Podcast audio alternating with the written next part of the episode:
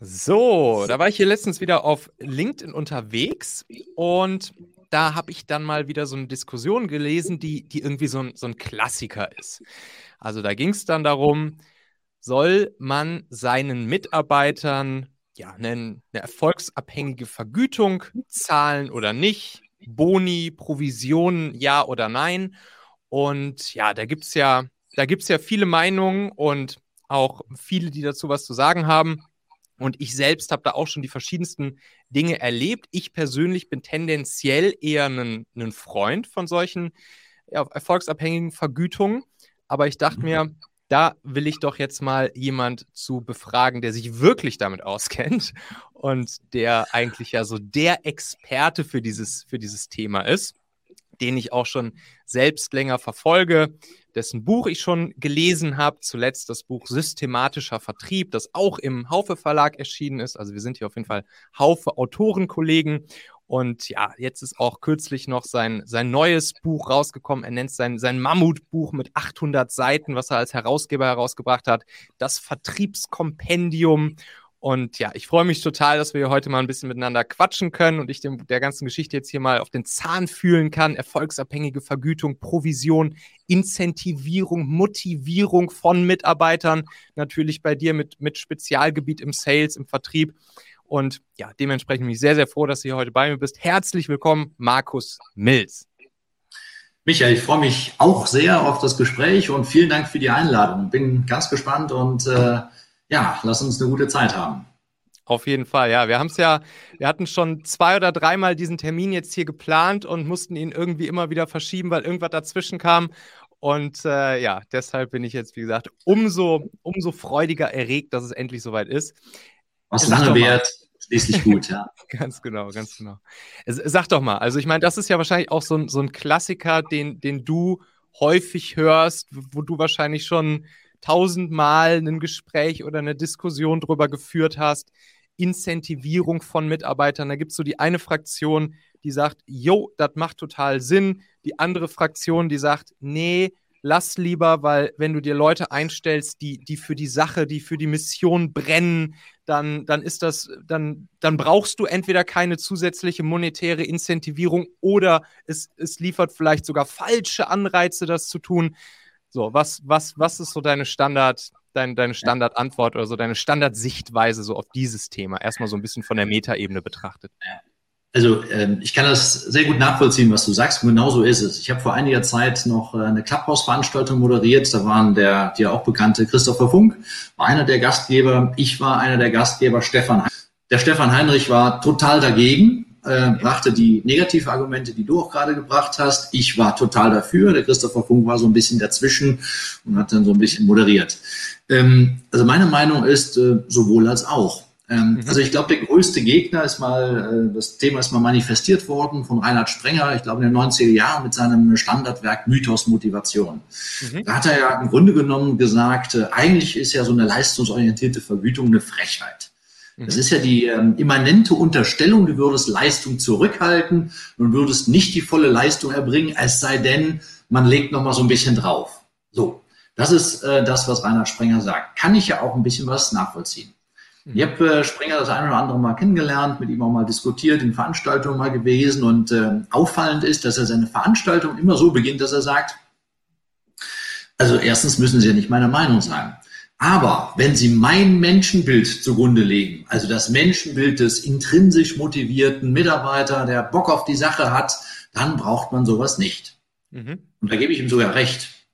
Das Problem ist nur, es gibt nicht nur solche. Also ich kenne durchaus auch Menschen, die arbeiten, man mag es nicht glauben, nicht für Purpose, die arbeiten für Kohle. Auch die gibt's noch. Ja? Also Menschen, die wollen Geld verdienen. Ja. Und es gibt auch Menschen, die äh, es nicht nur des Geldes wegen machen, nicht nur der Aufgabe wegen machen, sondern wollen vielleicht auch Wertschätzung und Anerkennung erfahren. Und ich bin nie ein Freund von One Size Fits All. Das heißt, äh, wenn es mindestens mal diese drei Sorten von Menschen gibt, sollte ich auch für alle drei Sorten von Menschen etwas im Angebot haben. Das heißt, die einen, da bin ich ja bei Sprenger, für die einen, die intrinsisch motivierten, die brennen für die Aufgabe, da bin ich durchaus dabei, da brauche ich sowas vielleicht nicht. Aber für die, die auch eine Kohle, guten, guten Euro verdienen wollen, da schadet es nicht, beziehungsweise dann nützt es sogar. Mhm. Und gerade im Vertrieb kenne ich nun wirklich sehr, sehr, sehr viele, die auch zu der Gruppe gehören. Also von daher bin ich gerade im Vertrieb durchaus für ein System. Naja, und wir reden ja gleich noch so ein bisschen über, über meinen Vorschlag eines Modells, das Thema Wertschätzung und Anerkennung erfahren. Und natürlich ist Geld auch ein Gradmesser für Wertschätzung und Anerkennung. Vielleicht letzter Punkt zu dem äh, Thema Anerkennung. Ich hatte neulich mal ein ERFA moderiert mit äh, vielen, vielen gut verdienenden Geschäftsführern. Und abends an der Hotelbar hatte ich mal so in die Runde geworfen, Kollegen, jetzt mal im Ernst, äh, ihr seid doch alle jenseits der 300.000, das ist doch jetzt eigentlich scheißegal, ob du 320 oder 340 verdienst, oder? Dann sagten die Jungs, nee, das ist überhaupt nicht egal. 340 bedeutet der Ausdruck von mehr Anerkennung als derjenige, der 320 hat. Das heißt also, es geht da gar nicht so sehr um die Motivation an der Stelle, in den Preisklassen, sondern da geht es auch um Wertschätzung, Ausdruck von Wertschätzung.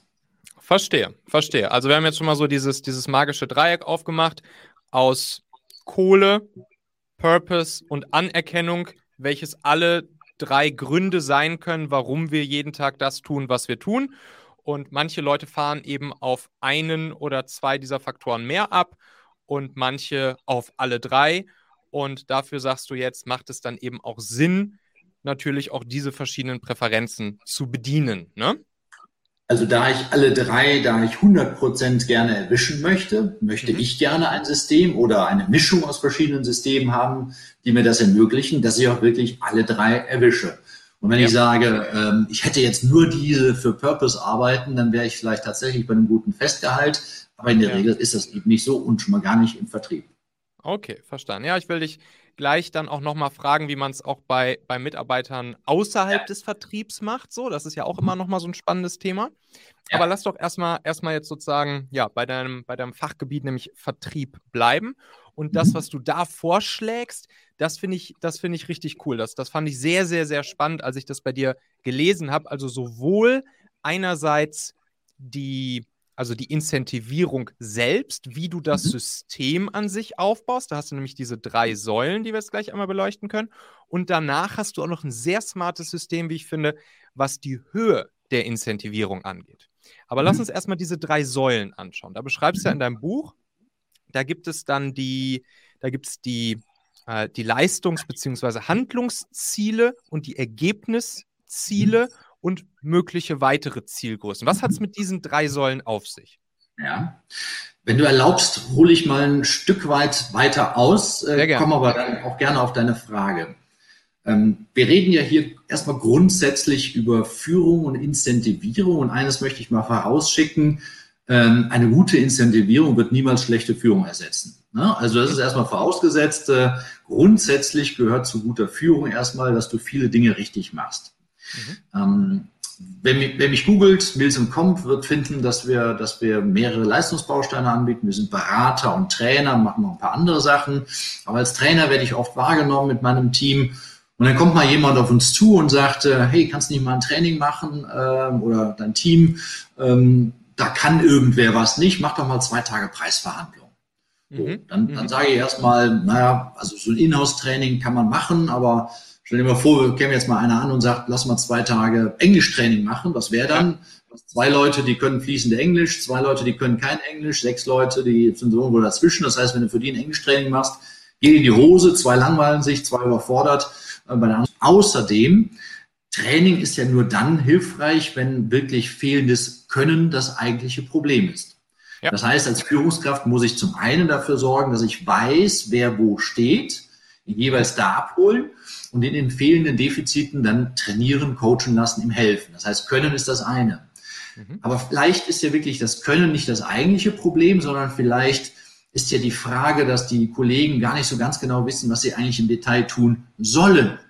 Mhm. Und wenn ich jetzt mal bei der Vertriebsmannschaft bleibe, bei den Szenen, dann sage ich mal, wer weiß denn eigentlich noch besser als die beiden Superstars Bescheid, wie es geht? Das ist meine Meinung, das gesammelte Wissen in den Köpfen der Zehn. So, das heißt die Schwarmintelligenz aller. Warum also nicht das Wissen, die Erfahrungen, die Intelligenz aller mal zusammenbringen und so eine Art Best-Practice-Prozess aufzumachen?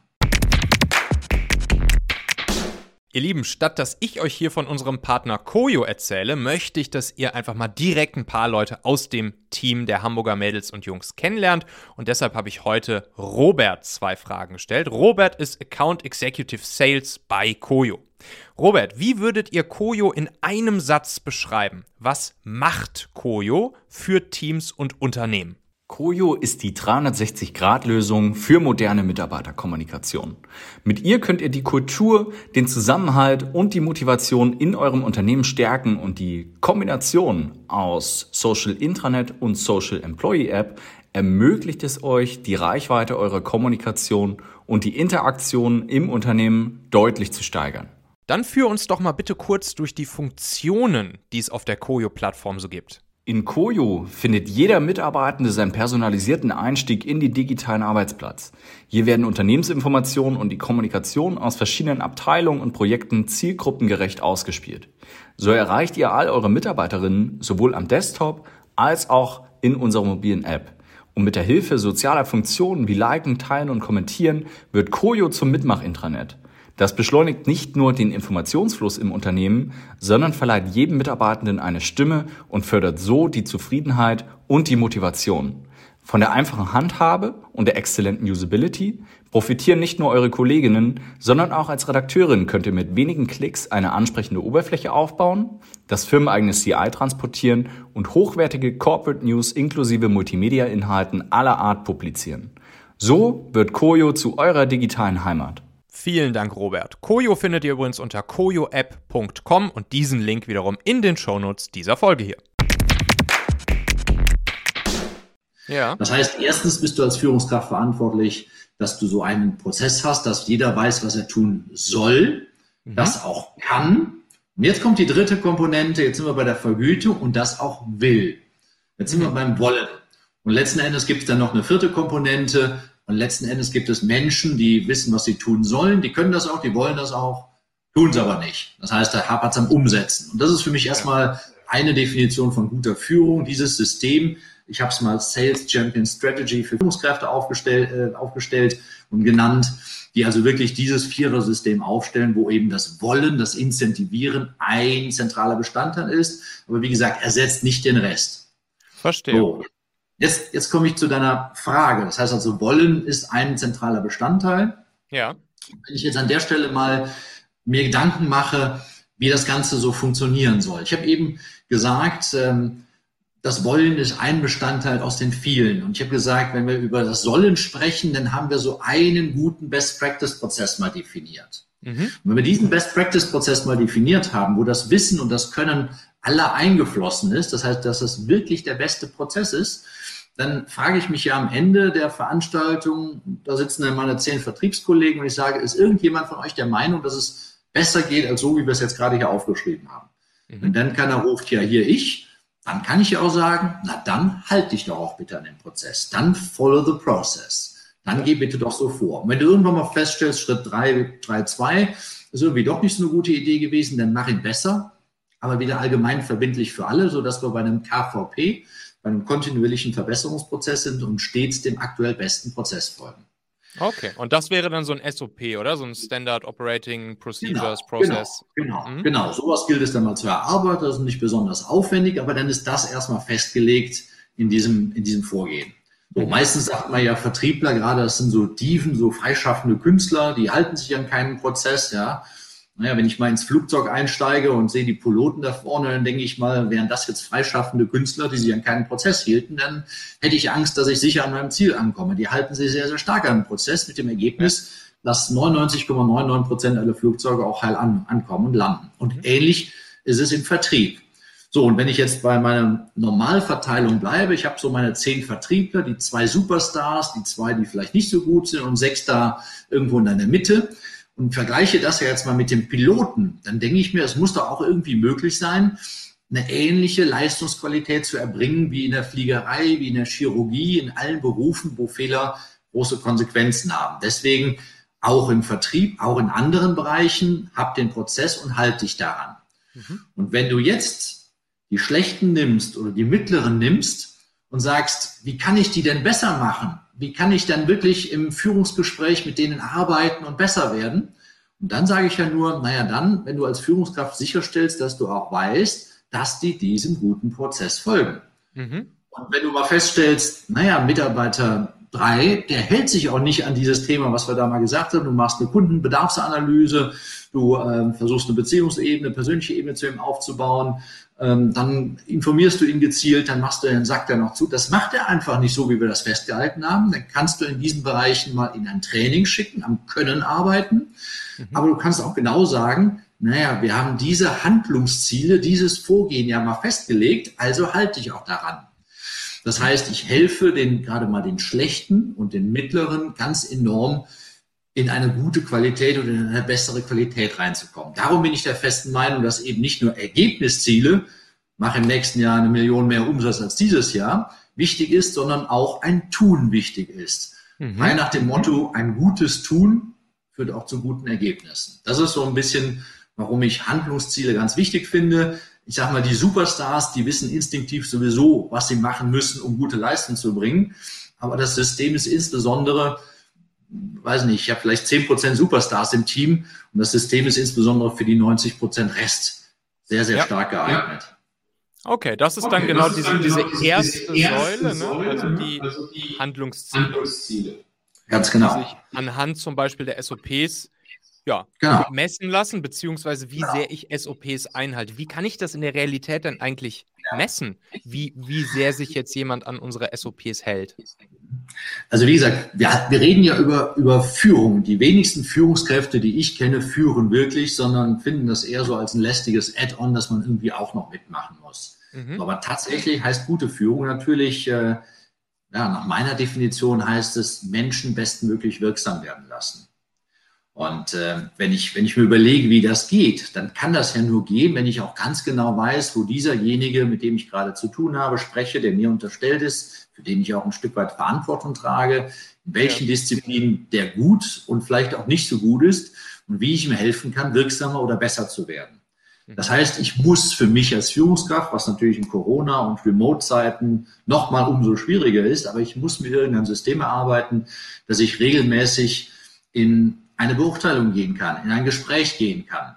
So, und da sind wir ja jetzt bei der Ausgestaltung. Das heißt, ich muss regelmäßige Gespräche an der Stelle führen. Ich muss über Mitfahrstudien, äh, meinetwegen auch Remote, dass ich an der Stelle über, über Shadowing, äh, über Beobachtung, über Gespräche wirklich in der Lage bin, mir ein Urteil darüber zu bilden, wie gut macht der oder die das, was wir an der Stelle festgelegt haben. Das muss ich mir als Führungskraft überlegen. Das ist ein anderes Thema. Und genau darüber muss ich dann anschließend sprechen. Das heißt, wir haben beispielsweise zehn Schritte festgelegt und dann gehe ich dann mit dem Kollegen dann wirklich auch diese zehn Schritte durch und sage, und da sind wir dann beim Thema Wertschätzung, das und das und das und das, hast du super gemacht, klasse, echt klasse. Mhm. Aber der Punkt Sack zumachen, Abschlusssicherheit oder der Punkt Preisverhandlung, hm, ich glaube, ähm, da können wir sicherlich noch dran arbeiten. Bist du nicht auch der Meinung?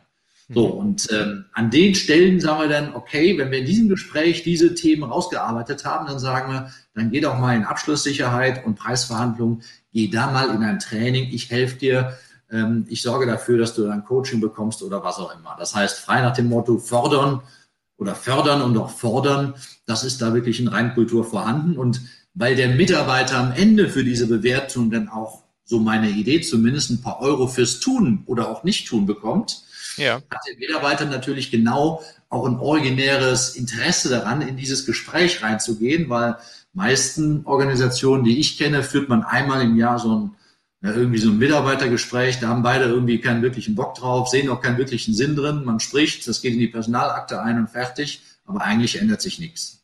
Okay, verstehe. Okay, verstehe.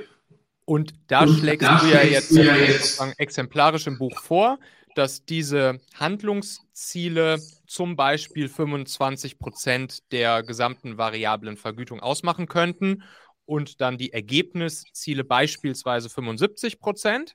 Können wir gleich nochmal kurz ein bisschen auf die Ergebnisziele eingehen und nur noch mal ganz kurz einmal, um die Handlungsziele abzuschließen. Das würdest du dann auch so machen. Da würdest du dann gucken, okay, wie sehr schätzen wir das jetzt oder schätze ich als, als Führungskraft oder wir gemeinsam das ein, zu, ja, zu, zu, welcher Höhe wurde, wurde sich jetzt an unsere SOPs gehalten, zu wie, wie gut wurde sozusagen an den Handlungszielen gearbeitet, trainiert etc. Und daran legen wir dann am Ende des Jahres einfach fest, okay, dann gibt es jetzt irgendwie, weiß ich nicht, 85 Prozent von diesen 25 Prozent dann wieder Check für dieses Jahr ausgezahlt, genau. ja? Genau, so, so, mhm. so ist das im Prinzip. Das, das, das Wichtige an der Stelle ist äh, mit der Aufteilung 25, 75, das ist nicht in Stein gemeißelt. Auch ja. darüber kann man wie über alles sprechen. Ich sage jetzt mal, wenn ich so einen alten Hase habe, Hasen habe, der seit 30 Jahren im Vertrieb ist, der sagt, hör mir auf mit dem Scheiß, ich weiß, was ich zu tun habe, da ja. kann ich dann vielleicht eher auf so einen Symbolcharakter von, von 10 Prozent runtergehen und wenn ich so einen Rookie habe, der gerade neu ist, noch keinen Kundenstamm hat, keine Ahnung hat, dann gebe ich dann vielleicht auch 50 Prozent Handlungszielanteil. Ah, ja, okay. ja, nach dem Motto, ich muss dich erst in das Thema reinbringen. Okay. Grundsätzlich äh, bringe ich das bei jedem unter. Und äh, zweiter Punkt, der da an der Stelle noch wichtig ist, ähm, viele Kritiker von variablen Vergütungssystemen ähm, haben ihre Erfahrungen mit schlechten Systemen gemacht, die nicht funktioniert haben und haben daraus geschlossen, das bringt doch alles nichts, das funktioniert doch nicht und haben es dann wieder gelassen sind so ein Festgehalt drüber gegangen. Wir haben in, in dem Buch auch ähm, mal sieben, sieben Voraussetzungen definiert, was gegeben sein muss, damit die funktionieren. Und zum Beispiel müssen diese, diese Ziele, die wir gemeinsam definieren und festlegen und die wir sprechen, wirklich von beiden Seiten akzeptiert sein, messbar sein, smart sein an der Stelle. So, das heißt, wenn wir in der Erarbeitung auf Mitarbeiterseite nicht äh, das Commitment haben, das finde ich okay, dass du mich anhand dieser Kriterien bearbeit, äh, bewertest, dann funktioniert es nicht. Das heißt, es ist schon ein Stück Arbeit, diese Punkte, mhm. diese SOPs so zu definieren, dass wir das beide okay finden. Und der dritte und wichtigste Punkt ist, mhm. die einzelne Bewertung, ob du mir jetzt in der einen Disziplin, weiß nicht, 70 oder 90 Prozent gibst, ist eigentlich gar nicht so wichtig. Mhm. Wichtig ist, dass wir das regelmäßig machen und ich weiß, wenn ich in die nächste Bewertung gehe, oh scheiße, da in dem, in dem Punkt Preisverhandlung, ähm, da hat der Michael mir letztens irgendwie nur 50 Prozent gegeben. Das ist so ein Punkt, wo der echt darauf achtet, dass dem wichtig zu sein scheint, wo der findet, dass ich nicht so gut bin.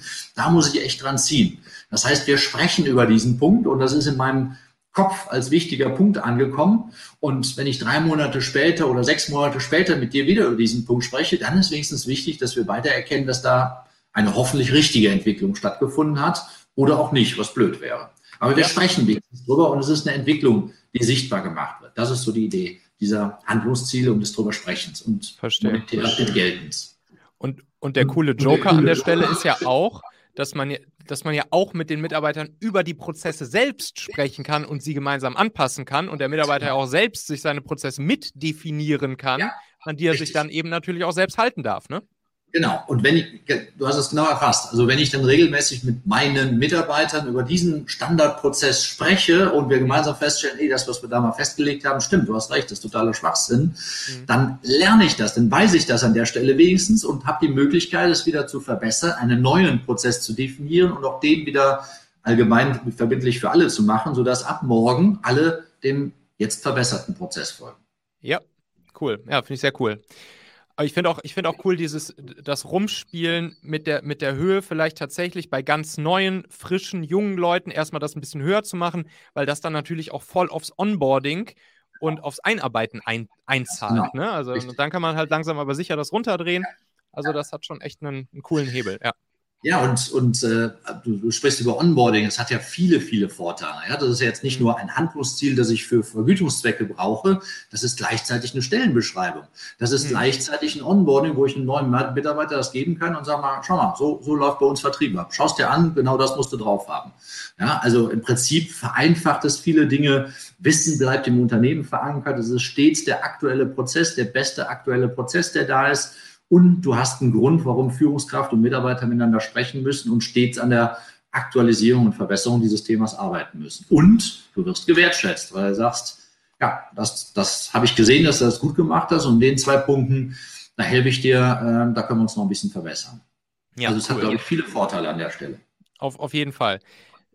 Ergebnisziele und weitere Zielgrößen. Kurz mal für mich zum Verständnis. Wir wollen ja gleich noch dein System der Höhe der Incentivierung durchsprechen, ne? mit, mit dieser Tabelle, was ich, was ich sehr cool finde. Ist das, bezieht sich das eigentlich ausschließlich auf die Ergebnisziele? Oder, äh, oder inkludiert das dann auch die Handlungsleistungsziele mit? Oder bezieht nee, sich sozusagen da, diese Höhe der Incentivierung rein auf die Ergebnisziele? Also sagen wir mal so, die Höhe der Gesamtincentivierung, das ist ein eigenes Thema und ebenso ein eigenes Thema, ob ich jetzt diese 25, 75 oder 10, 90 ja. oder 50, 50 Aufteilung habe.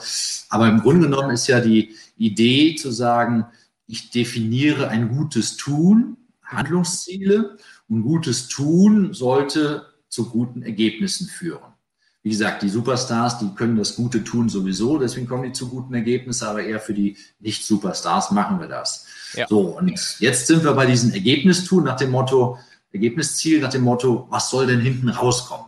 Und mhm. äh, das ist ja genau eines der Probleme, warum viele Vergütungssysteme nicht funktionieren. Also ich sage mal, der Superstar sagt sich, ach komm, hör mir ja, ich kenne doch das Prozedere, du sagst mir doch zehn Prozent mehr und, äh, und, und dann ist es so. Oder wenn ich es mal so ein bisschen plastischer vorspiele, wie sowas in der Praxis häufig stattfindet, dann, ähm, naja, dann funktioniert das in etwa so. Ich spreche mit meinem Chef und mein Chef sagt mir, hör mal Milz, du machst eine Million Umsatz, aber jetzt hier, äh, wir sind im Logistikbereich oder im äh, im IT-Bereich und jetzt Corona-bedingt, komm, ist doch jetzt ein Selbstläufer, ist doch jetzt Konjunktur. Äh, nächsten Jahr müssen wir mal ein neues Ziel definieren. Also ich würde sagen, 1,2 Millionen gehen aber auch, oder? So. Mhm. Mills steht da und denkt, also ehrlich gesagt, 1,5 würden auch gehen. Aber ich bin doch nicht mhm. bescheuert und sagt meinem Chef das, weil erstens, vielleicht wenn es doch nur 1,4 oder 1,3, dann kriege ich einen auf den Sack. Das ist doch scheiße. Ja. Und außerdem, wenn ich ihm zeige, dass 1,5 gehen, dann kommt er im nächsten Jahr an und kommt, jetzt geht aber auch 1,6, jetzt geht aber auch 1,7. Also, obwohl ich denke, es ging in 1,5, sage ich, ah, Konjunktur, ja, du bist ja gut. Also äh, jetzt steigen die Inzidenzen wieder und vielleicht kommt wieder ein Lockdown und dieses und jenes. Ich bin froh, wenn ich den Umsatz halte. Ich bin froh, wenn die Million so bleibt. Ja. So. Ja. So, und dann handeln wir hin und her und dann ist so die Frage, wer ist der bessere Verhandler und dann keiner, keiner hat da Bock drauf und am Ende committe ich mich dann auf 1,1 Millionen. Und das ist ja das Paradoxe. Mein Chef ist glücklich und sagt, er hat den Mills um, um 100.000 hochgekriegt. Und der Mills ist glücklich, weil er hat noch 400.000 Luft. Beide sind glücklich und es ist trotzdem keine optimale Situation, weil 1,5 wären da drin gewesen. Deswegen sind Verhandlungen immer an der Stelle scheiße, weil sie das Ergebnis von, ja, von einem, von einem Gespräch sind, was mal besser, mal schlechter geführt wird. Aber entweder sind die Ziele, wenn der Chef sie festlegt, zu niedrig und da hoppt sich ja mal ganz leicht drüber, oder sie sind so anspruchsvoll, dass wenn die nicht erreicht werden, der Mitarbeiter am Ende des Jahres sagt, das habe ich doch gleich gesagt, dass das nicht funktioniert. Ja, das heißt, äh, Ziel, wir reden häufig von Zielvereinbarungen. Mhm. Die meisten Zielvereinbarungen verdienen das Wort nicht, weil gefühlt sind es einfach Zielvorgaben, äh, nämlich von demjenigen, der gefühlt die besseren Argumente hat oder sich besser durchgesetzt hat und keine wirkliche Vereinbarung. Deswegen sind wir da der Meinung, dass es eine wirkliche Vereinbarung geben soll. In dem Sinne, dass ich als Chef sage, lieber Kollege, lieber Mitarbeiter, wähl dir dein Ziel selbst, aber wisse um die Konsequenz, die es haben wird. Und dann sind wir bei der Matrix, die du eben, glaube ich, schon mal angesprochen hast. Ja. Genau, das, das genau. ist jetzt ein, gutes System. ein gutes System. Da sagst du, da sagst dass, du das, dass, das, das optimale das System, so, aufgebaut so aufgebaut ist, dass, dass, dass es eben, je, je, also je, die, die Prämie ist höher, je besser das Endergebnis ist, aber auch je treffgenauer das Ziel zu Beginn vereinbart bzw. selbst gewählt wurde. Ne? Und das finde ich eben das richtig Coole an diesem Ding. Ja, ganz genau.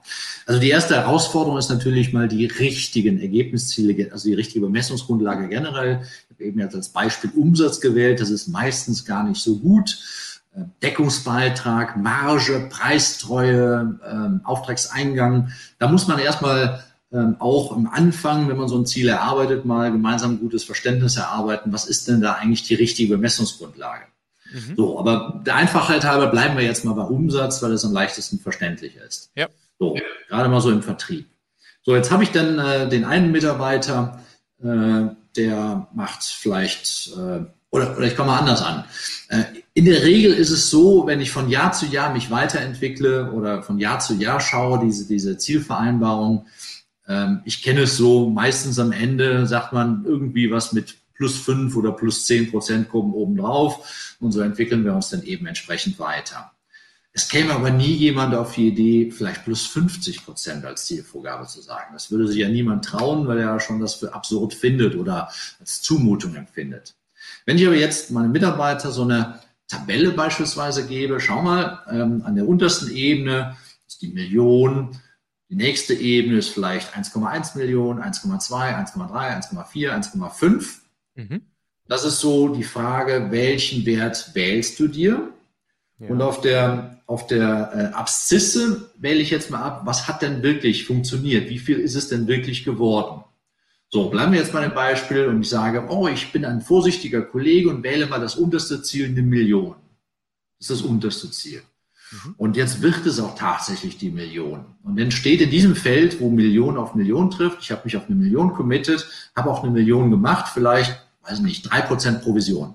Mhm. Dann steht da drei Prozent drin.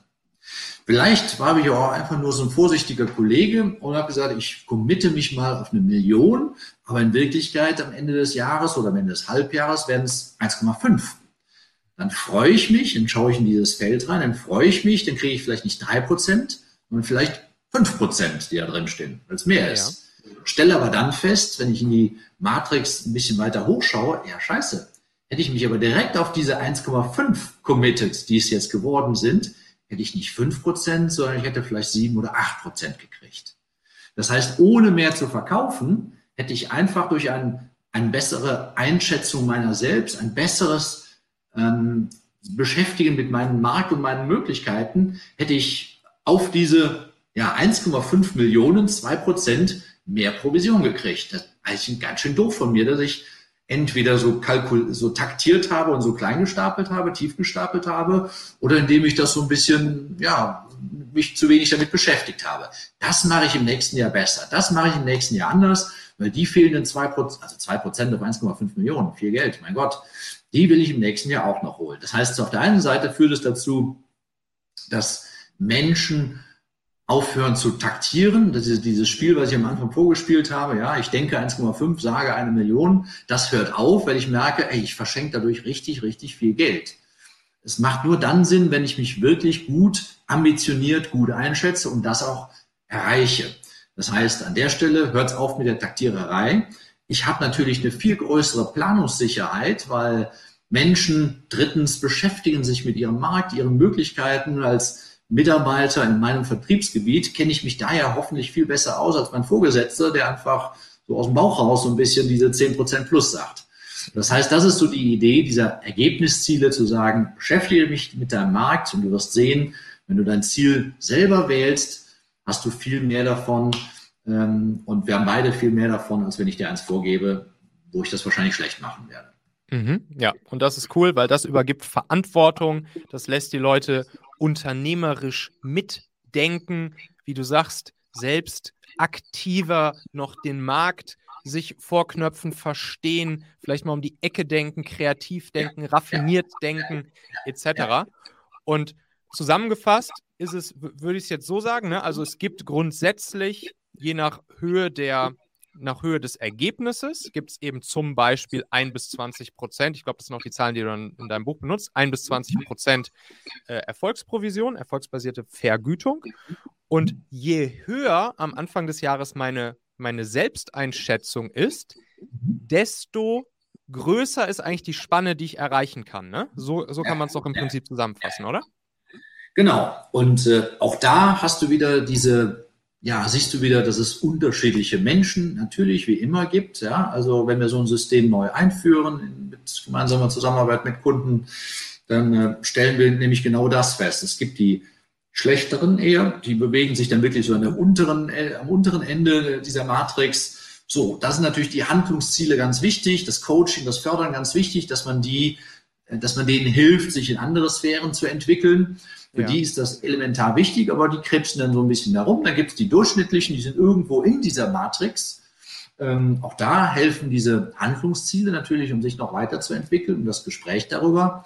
Naja, und dann gibt es die Superstars und ähm, ähm, Anekdote so am Rande, fast immer, wenn wir so ein System bei, bei Unternehmen einführen, wir hatten, weiß nicht, vor zwei, drei Jahren bei, bei einem Unternehmen, wo Mediaberater, 80 Mediaberater dahinter standen und da waren da wirklich drei Kollegen dabei. Der extremste, der hatte immer einen Umsatz von 800.000 verantwortet.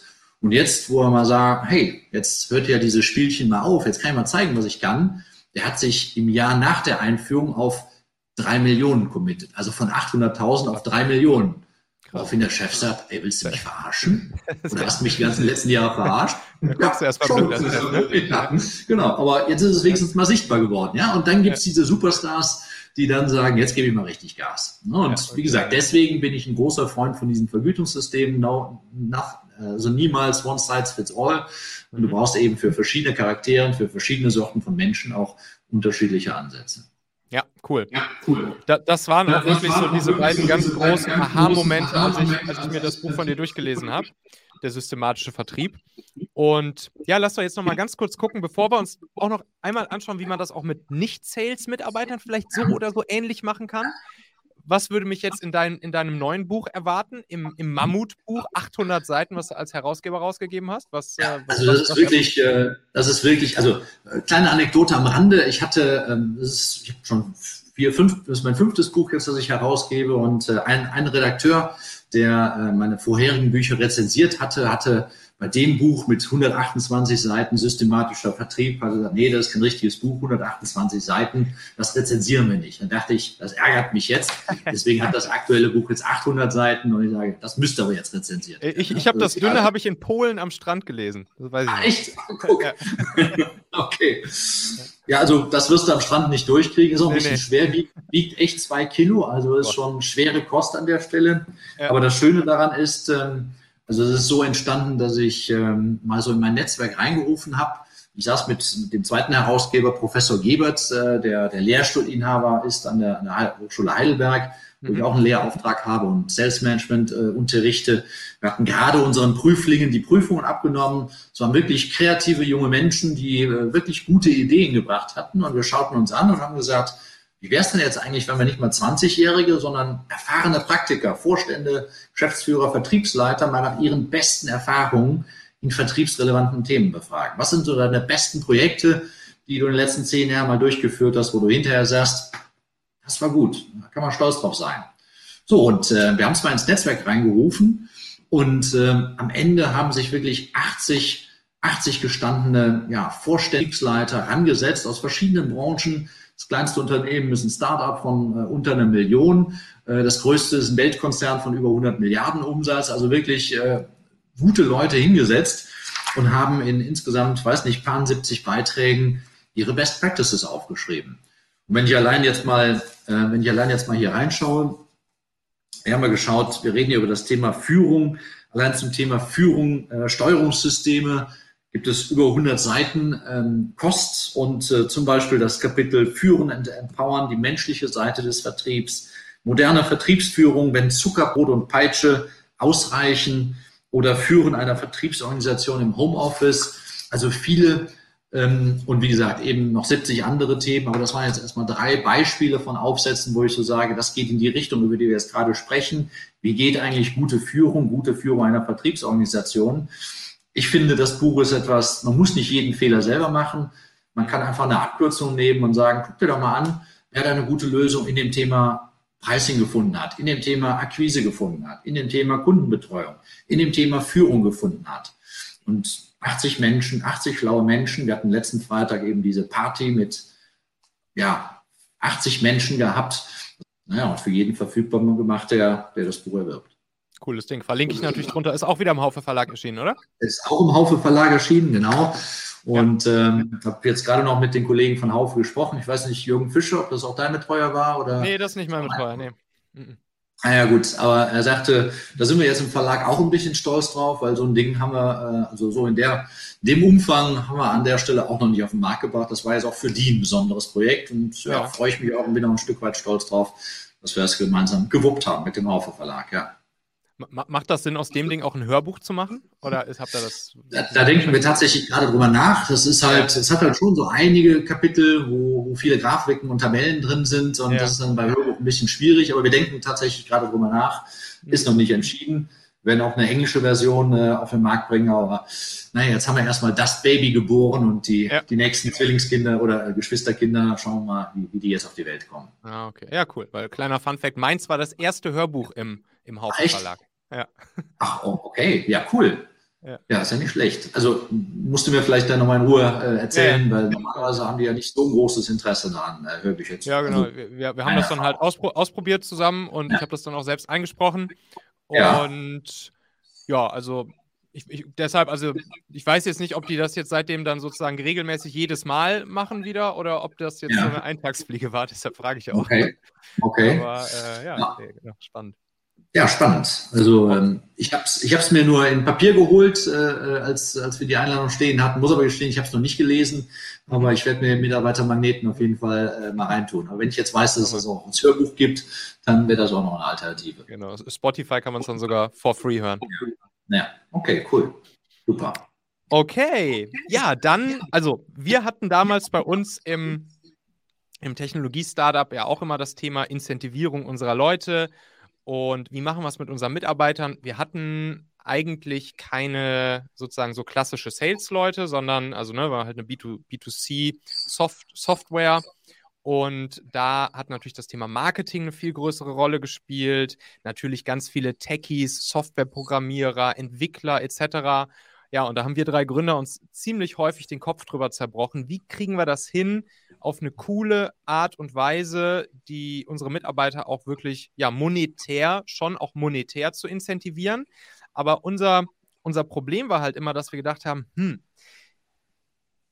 egal an welchem, an welchem Ziel wir es irgendwie aufhängen, der, der Mitarbeiter hat nie so ganz direkten Einfluss zu 100 Prozent mit seiner eigenen Hände Arbeit auf dieses eine Ergebnis. Gerade wenn man jetzt zum Beispiel an so Softwareentwickler denkt, die halt in so einem Softwareentwicklungsteam arbeiten, wo es dann mhm. aber noch darauf ankommt, dass das danach noch vernünftig vermarktet wird und noch auf zig andere, auf zig andere Faktoren drauf ankommt. Macht man es dann wirklich am, auch zum Beispiel am Umsatz oder anderen monetären Ergebnissen fest? Macht man es vielleicht an Zeiteinheiten fest? Macht man es vielleicht auch an eher Handlungszielen, SOPs fest?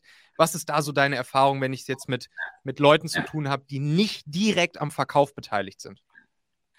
Also zum einen, wir haben ja über drei Säulen gesprochen, aber erst mhm. zwei erwähnt, ja, nämlich die Handlungsziele und die Ergebnisziele.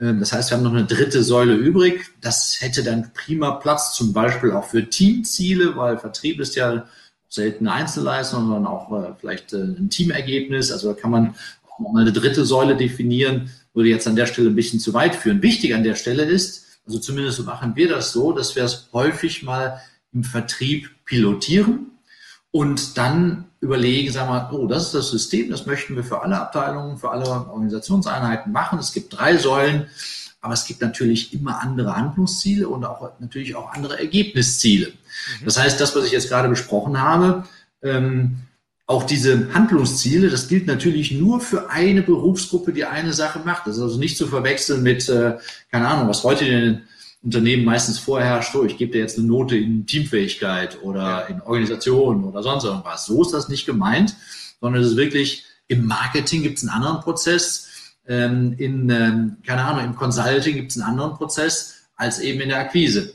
So, und das ist erstmal, dem ist erstmal Rechnung zu tragen. Mhm. Ähm, habe hier in dem Büchlein mal äh, sieben Fehler, die häufig gemacht werden, aufgeschrieben. Das basiert auf einer Studie. Genau, auf einer Studie, da haben wir 500 Unternehmen oder 466 Unternehmen befragt nach Best und Worst Practices und haben das da, habe ich auch mal aufgeschrieben, die sieben größten Fehler oder, äh, oder auch Best Practices mal zusammengeschrieben. Einer ist zum Beispiel ähm, noch, noch derjenige, äh, was die Höhe äh, angeht, äh, an der, an der Gesamtvergütung, wo wir gesagt haben, naja, wenn du mit Geld arbeiten möchtest, wenn du überhaupt mit Geld arbeiten möchtest als äh, Incentivierung, das musst du ja nicht, vielleicht machst du ja auch nur Wertschätzung, ist auch okay. Aber wenn du es machst, dann mach's richtig. Und richtig haben wir mal definiert als Minimum, als Untergröße zehn Prozent vom Jahresgesamteinkommen. Das ja. heißt, äh, also das ist einfach so dieser, dieser, dieser Effekt, ja, also nach dem Motto, Chef, ich äh, habe mir jetzt äh, ein Jahr den Allerwertesten aufgerissen und du willst mir jetzt als Belohnung 180 Euro geben. Also ja. mach deinen Scheiß im nächsten Jahr selber. Ne? Also das ja. ist dann irgendwann mal kontra, äh, kontraproduktiv. Also mindestens 10 Prozent. Das heißt, die Unternehmen, die sagen, hey, oh, und dann legen wir nochmal ein 13. Jahresgehalt als Incentivierung obendrauf. Ein Dreizehntel, also äh, ist weniger als 10 Prozent. Ja? Also mhm. das reicht nicht. Es muss schon ein bisschen mehr sein. Das ist einer der Fehler, dass die Höhe an der Stelle falsch ist. Und der zweite ist, äh, dass irgendein klugscheißender Berater oder Chefs das alleine im Elfenbeinturm erarbeiten. Nee, Verstehe. unser Vorgehen, unser Vorgehen ist, äh, wo wollen wir das machen? Mit Marketing, mit Consulting, mit, ähm, keine Ahnung, äh, welcher Einheit. So, das heißt, wir gehen mit denen in den Workshop und sagen, so, das ist unser Ziel. Unser Ziel ist es, Handlungsziele, Ergebnisziele und vielleicht noch eine dritte Säule. Äh, es muss für euch fair sein, messbar sein, praktikabel, kommt raus mit den Ideen. Das ist so der Rahmen. Nice. Und jetzt ja. füllen wir ihn. So, und, und dann findet man immer, äh, wir haben noch in allen Abteilungen eine riesen Kreativität gehabt, weil es findet dann so ein dynamischer Prozess statt. Ja. Ich äh, werfe erstmal an die Wand, wo ich finde, dass ich super bin. Na, dann steht das da alles. Dann gucke ich mal so in die Runde, sehe da ein paar Kollegen, die mir auf den Geist gehen und sage, also äh, der darf keine Kohle kriegen, darf man, wenn man, keine Ahnung, äh, ständig montags krank ist oder irgendwas Quatsch. Muss man natürlich mal gucken, was da übrig bleibt. Aber es entsteht ein dynamischer Prozess und es entsteht unglaublich viel Wissensgenerierung, die man dann im, im Prozess, im Workshop mal festhält. Und am Ende nähert man sich auch da so einem Prozess und findet auch da eine Bemessungsgrundlage.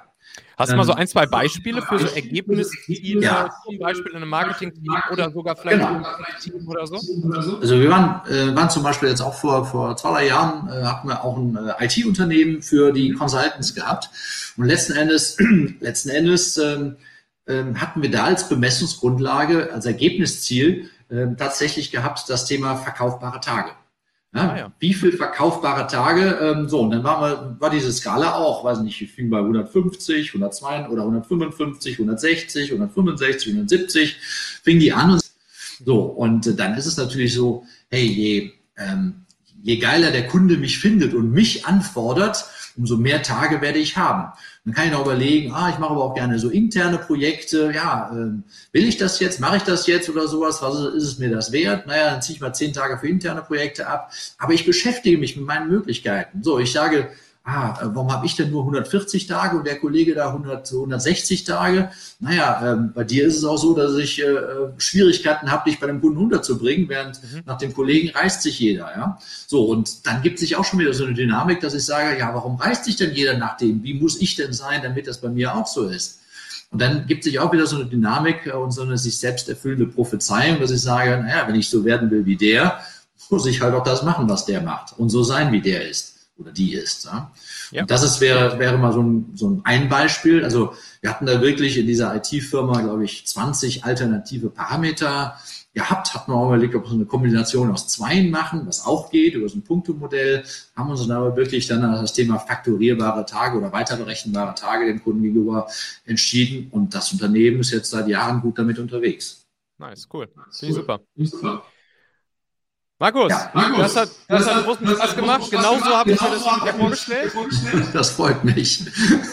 du warst ja auch äh, ein guter, ein toller Gesprächspartner, hat ja auch Spaß gemacht mit dir. Äh, ich habe dich ja nur, nur ein paar Mal angestupst und, meine, und, meine, Fragen, die ich noch, die ich noch so hatte, aus, den, aus dir rausgequetscht. Ja, ja, du, haben, wir noch irgendwas Wichtiges vergessen? Liegt dir noch irgendwas auf dem Herzen? Sonst natürlich, wo findet man dich, wenn man mehr über dich erfahren will? Wo, wo, wo soll ich dich am besten vielleicht mal kontaktieren, nach dir googeln, etc.? Markus mit K, Markus mit K, Mills mit Z wie das Organ, äh, einfach mal bei LinkedIn eingeben oder bei Google eingeben. Dann findest du meine Homepages. Ich habe eine Firmen-Homepage, die Firma heißt mills-comp.de. Ich habe eine private Homepage, markusmills.de, ähm, wo ich dann als äh, Speaker noch auftrete. Und am besten findest du mich möglicherweise bei LinkedIn. Da bin ich dann recht aktiv. Ähm, also ich glaube, wer mich finden will, der findet mich. Apropos LinkedIn, wir haben noch, noch ein, zwei Kommentare bekommen unterwegs. Also, Matthias schreibt, also mich als Vertriebler motiviert die Leistungsvergütung sehr, gibt mir den Push vielleicht mehr als gewöhnlich zu geben. So, das war schon mal cool. Martin sagt, großartiger Input. Handlungsprozesse als Arbeitsvorgabe und Anleitung sind extrem wichtig auf dem täglichen Weg. So, Ganz genau. weißt du Bescheid. Das sehe ich auch so, ja, genau. Alright, ja, ja. dann tausend ja. Dank dir. Lieber ich danke Marco, dir. Das hat großen Spaß gemacht. Mir auch. Und, und Michael, mich würde es freuen, wenn wir mal aus dem Digitalen rauskommen und mal gemeinsam ein Bier trinken. Ja, ja, super gerne, super gerne. Wo bist du jetzt gerade rum? Wo hängst du jetzt gerade rum? Köln. Köln bei mir Köln. im Office in Köln. Köln ja? Oder kommt noch eine Frage, wie kann man soziale Einrichtungen motivieren? Ja, das äh, ist nochmal so ein ganz anderes Thema, aber ähm, in der Tat, ähm, äh, vielleicht wenn ich da gerade noch was zu sagen kann, ja, ja, weil ich klar, früher, mein früheren Leben war ich Wirtschaftsprüfer, ähm, habe einige Jahre als Wirtschaftsprüfer bei der KPMG ge äh, gearbeitet und da haben wir dann auch ähm, ja, Spenden, Stiftungen, Vereine geprüft, ja, Miserior, UNICEF und ähnliches. Und äh, ich glaube, ich glaube, da geht es eigentlich nur über Wertschätzung, Anerkennung. Also, also okay. und, und, da kann man dann überlegen, inwieweit Geld da eine Rolle spielt.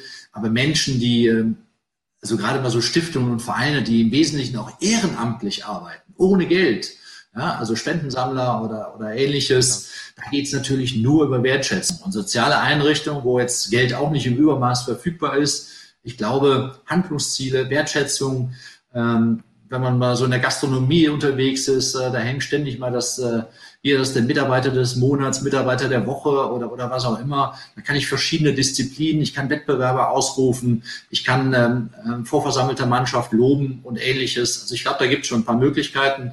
Martin, wenn du da Fragen hast, Nachricht können wir gerne nochmal vertiefen, das Gespräch. Tausend Dank. Liebe, liebe Grüße ins, ins Rheinland. Heute ist 11.11., .11., ne? Dann Allah. Ja, ja, genau. Heute ist 11.11. .11. Hier steppt der Bär. Was, was? Osterpappnäschen, weil ich da jetzt eigentlich ja, erwarte. Genau. Also du hast in Köln hast du nur zwei Möglichkeiten. Entweder du stürzt dich ins, Tümmel, ins Getümmel oder du flüchtest. Ich bin normalerweise eher der Flüchtende und jetzt habe ich ja. gedacht, ah ja, jetzt ist Corona, jetzt wird eh nicht so, so High Life sein. Aber ja. das Gegenteil ist der Fall. Heute am 11.11. .11. Ich glaube, die Leute haben unglaublichen Nachholbedarf. Draußen steppt wirklich der Bär gerade. Okay, okay, gut. ich, bin, ich bin ja auch ursprünglich alter Rheinländer. Ich komme da Wo aus der Siegburger Gegend. Ah, okay. Ja. Ähm, genau, aber ich bin ja jetzt auch schon seit, seit längerer Zeit zum Hanseaten geworden. Und dementsprechend gucke ich mir das natürlich dann immer noch aus der Ferne an und denke immer noch an meine, an meine Kinder- und Jugendzeit zurück, wo ich dann natürlich auch nicht rauskam aus der Nummer, da mitzumachen. Ja. Ja.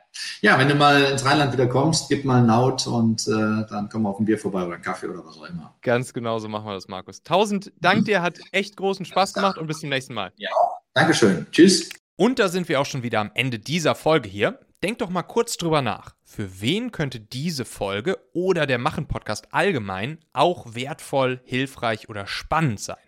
Erzähl dieser Person gerne mal davon. Du kannst einfach den Link machen.fm slash podcast zum Beispiel per WhatsApp an sie senden oder diese Folge hier direkt aus deiner Podcast-App an sie teilen. Wir hören uns auf jeden Fall in der nächsten Folge wieder, vielleicht ja schon morgen. Bis dahin, dein Michael. Música